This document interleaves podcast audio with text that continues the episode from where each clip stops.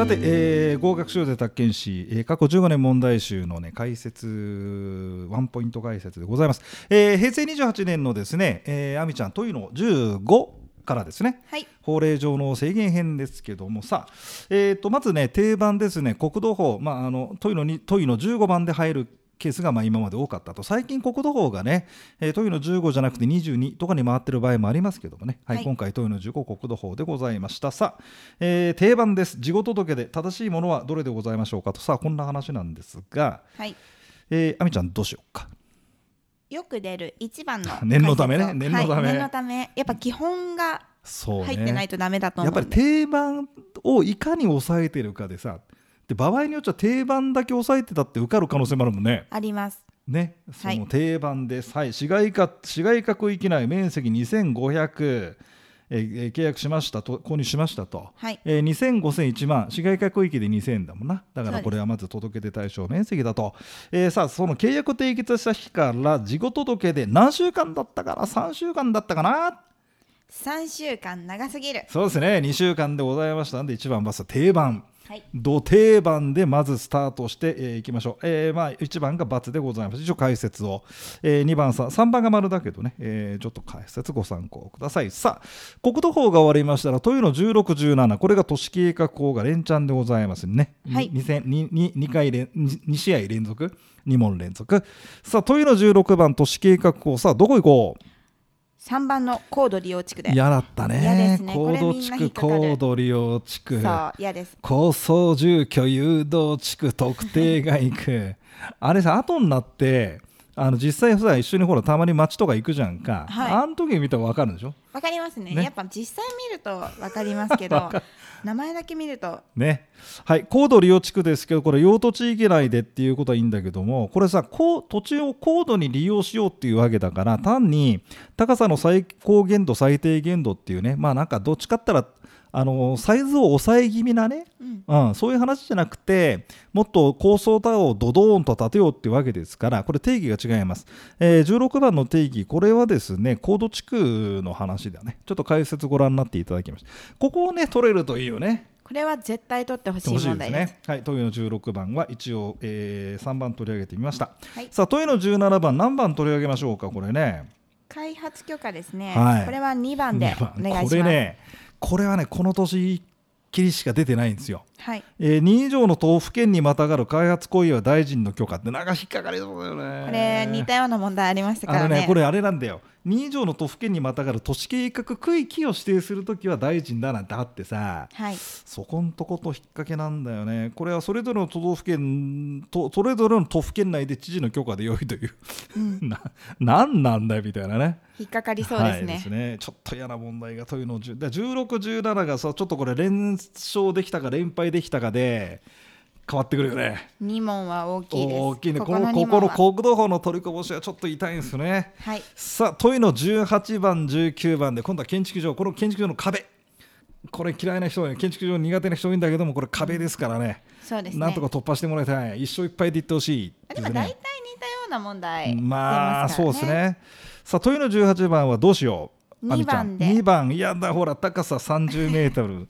死ねばいいのにって 31じゃんかということですよね。そうですね、えー、非常用の昇降機を設けろとこれは31メーターを超えるですよね。はい、はい、えー、嫌な問題でしたね。はいはい、ということで、えー、ちょっと取り上げてみました。問いの19番はさあどれを取り上げましょうか？4番で。あこれも嫌ですね、はい、第一種住居地域内の建築物の外壁またはこれに代わる柱の面敷地境界線までの距離まあ、道路から何メーター避けて建てろってやつなんだけど、うん、あれはこれ第一種住居地域内でそのほらあったっけかなって話が嫌だよね。名前似てますけどね。ね。惜しいです。第一種低層住居専用地域第2種低層住居専用地域電住居地域ならではのお話でございますってやつだよね。そうですね。低層が低層がいる 低層がいる低層か田園がいるボタン第一種引っかかりそうですね。引っかかりそうですね。ねやだったね。さあ18、19どうだったでしょうか。さあこれをこなしてからですね今度は問いの20番がこれも定番ですね。定番の位置です、はい、えー、宅地造成等規制法。これは過去問やってれば取れるこれは取れますね。取れますよね。あのちゃんとやってれば、まあ、大体同じところが出てきましてさあはい。問いの20番あみちゃん何番いこうか。じゃあ4番で。はいえー、と許可制度と届け出制度があったってのはね、はい。で4番取り上げてみます。こちらまあ正しい記述になりますが宅地造成工事規制区域内です、えー宅地以外の土地を宅地に転用しましたと。はい。それでねあのキリドだ盛り土だで、えー高さ崖の高さがまあその所定の数値を出ちゃうとキリドで2メーター超だとかね、えー盛り土で1メーター超なんて時はですねこれはですねやっぱりまあ許可が必要なんですけどもそこまで至らないよという場合これは届け出が必要なんですよね。はい。えーでこの届け出なんですがこれは事後届けで14日以内で良いということで、えー、丸と。ぜひあの届け出のところを見直しておいていただきたいですよね。この卓造はね。そう転用転用私は転用は転用って覚えましたけどね。いいね。14いいね。そう。さすが転用は転用14ですね。いいですね。はい。皆さん覚えてくださいここで。転さあ皆さんリピートしてみ。転用は転用カモン転用は転用 ね、言ってる人いるかもしれません。さあ、問いの21番。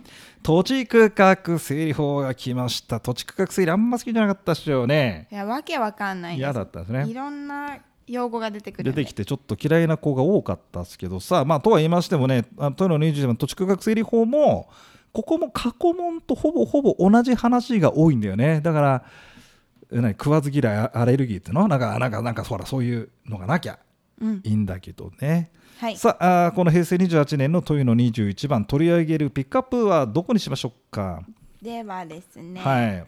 どれが嫌だ嫌だったね？仮勘地ってまた嫌でしょ仮勘地仮勘地って何なんて思ったでしょ思いました。あこのなんかはい。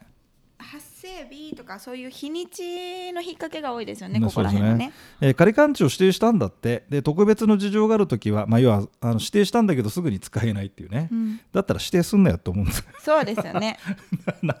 だけど、えーその仮勘地についての使用収益開始日を別日で定めることができるっていうんでまあまあなんとなく出てたんだよね。はい。はい、でこのねあの土地区画整理法につきましては勘地仮勘地ちょこそこの取り扱いがきを聞いてくるケースが多いですからね。ちょっとそこを復習しておいていただきたいなと。まあそんな感じかな。はい。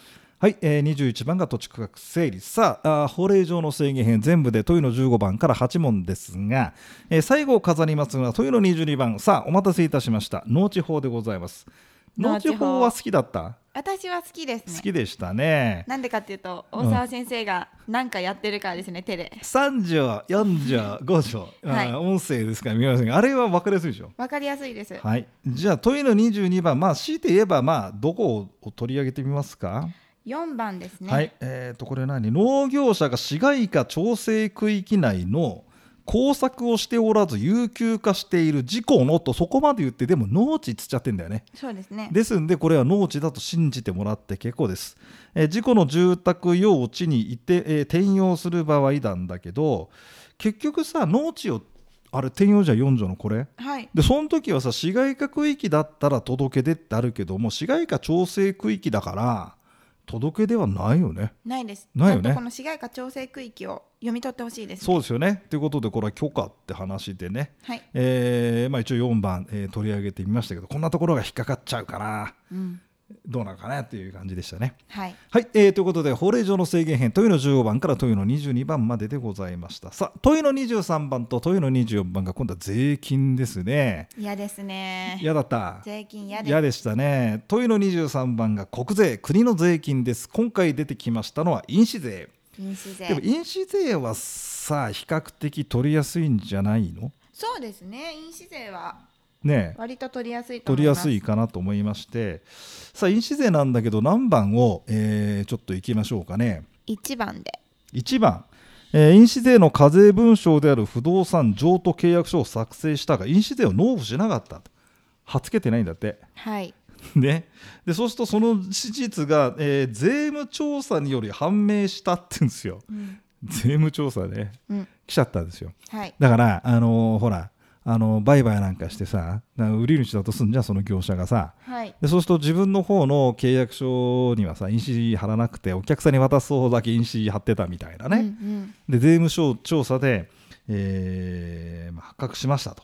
はい。で税務調査で判明したときにこれ1.1倍つまりまあ今、まあ、大体まあ2 3 0 0 0万だから1万円だと1万円かな、うん。まあ、1万1000円で済むのか3万円かでどっちだったっけっていうとこれは3倍ですよね。3倍ですね。はい、3倍ですんで10%アップ。じゃ済みませんってことで23番ね、えー選択肢の1、えーはい。ピックアップさせていただきました。さあ、えー、とこの年は、えー、トイレ20番、えー地方税ですが不動産取得税、えーこれを再これを使ってきましたねこの年はね。はい。さあへトイレ20番不動産取得税ですがここはどうしようかね。これは2番で。2番ねあここもちょっと面倒くさかったよね。合併だ相続だ贈与だとかさ。そうですね。ね。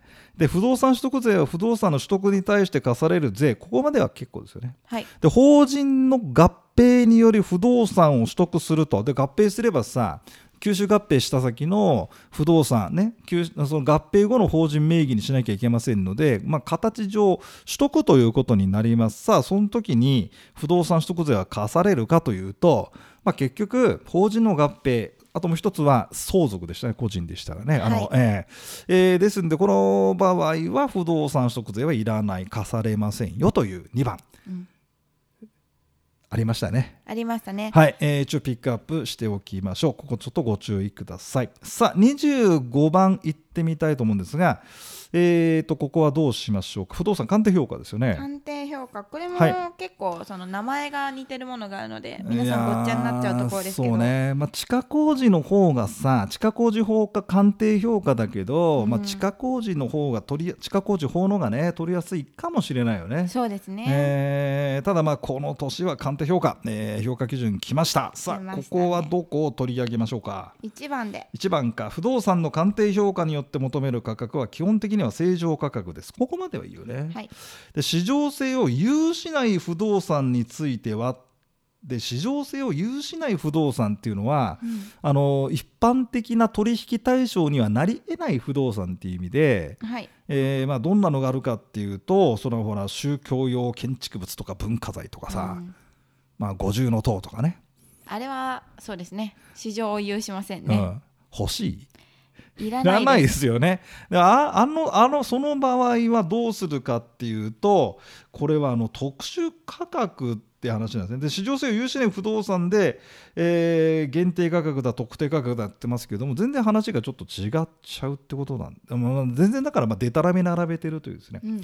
えー選択肢でございました、まあ、ちょっと難しかったんですけどねちょっとこの、えー価格正常価格限定価格特定価格特殊価格かな、えーそのぐらいはちょっとテキストで見直していただけるといい。それがなんとかなるかな。なんとかなりますね。ね。はい。読めば多分大丈夫です、ねえー、ってことで問いの25番でした。じゃあ次は問いの26番以降はですね、えー次の解説でねやっていきたいと思います、はい。